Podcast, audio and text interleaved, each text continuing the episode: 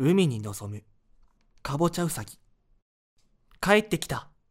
二ほどきが済んで迎えた最初の晴れの日。私は母の自転車を借りて、真っ先にそこへ向かった。帰ってきたら必ず裁縫すると、決めていた場所に。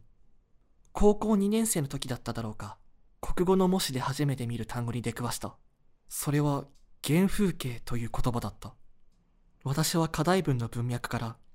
それが子供の頃の記憶の中で、現在の自身に色濃い影響を残している光景や風景や生まれ育った環境を象徴するような風景を指す語彙なのだと理解した。転勤族の親と共に引っ越しを繰り返してきた私にも、果たしてそんな風景があるだろうか。問題を解き進める手を止めて、ふと思い返してみたとき、くっきりと脳裏に浮かんだのは、遠くまで広がる海と、足元一面の干潟だった。そして、ああ、帰りたい、と思った。それが曽根干潟だった。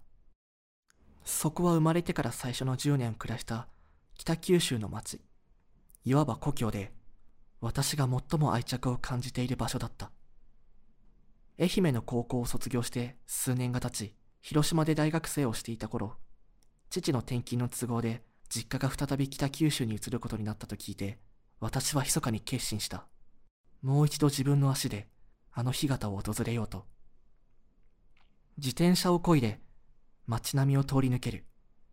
この道は、かつて私がランドセルをかるって歩いた通学路。今通り過ぎたのは、放課後によく通っていたソネットという図書館で、ここを曲がれば、お習字の先生の家。この辺りのどこかの庭に、確か毎年さくらんぼが実っていて、こっそり食べている友達もいたな。懐かしい。住宅街を過ぎて再び通りに出ると、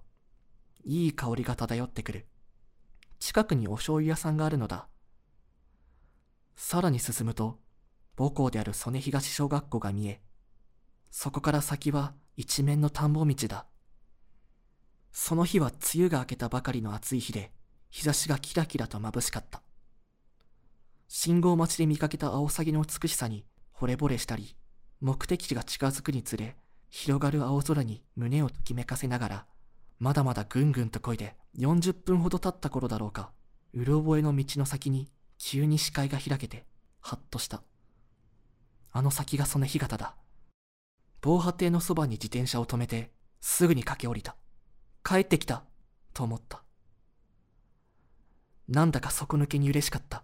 子供の頃、先生に連れられてみんなでよくここへ来たのだ。春の終わりのレクリエーション大会では、全身泥まみれになりながら、干潟で、だるまさんが転んだをしたり、今、硬い何かに触れたぞ、と思ったら、それがカブトガニの赤ちゃんだったり、ということもあった。それに毎年、ここでゴミ拾いもした。飛びハゼのことも、潮招きのことも、私はこの海で初めて知ったし、バードウォッチングに参加した時の楽しかった気持ちも、朝焼けの時刻に起きて、漁師さんの船でスナメリを探したことも、全部覚えている。人間とそれ以外の生命を切り離して、自然が好きだと言ってしまえることに違和感を持ってしまうくらい。私はありのままの海が、風が、川が、生き物が、とても好きで、憧れで、そしてそんな私を形作ったのは、間違いなくこの海であり、この風であり、この干潟なのだった。私はその日、カンカン照りも構わず時を忘れて、海鳥を眺め、石に潜むカニを探して遊んだ。そして、ここを訪れれば、いつでも立ち返ることができると気づいた。この風景から大事なことを全身で感じ取っていた子供の頃の私に、あの夏から一年、病を得て大学を中退した私は今、北九州の門司港という町に暮らし、働いている。感じのいい焼き鳥屋があちこちに佇むこの町には、暮らしに根ざした昔ながらの商店街があり、通り沿いにはいつも温かい言葉をかけてくれる定食屋があり、裏路地に入ると品揃えの豊かな花山である。とても住みよい町ではあるけれど、生きていくのにはそれ以前にどうしてもお金が必要で、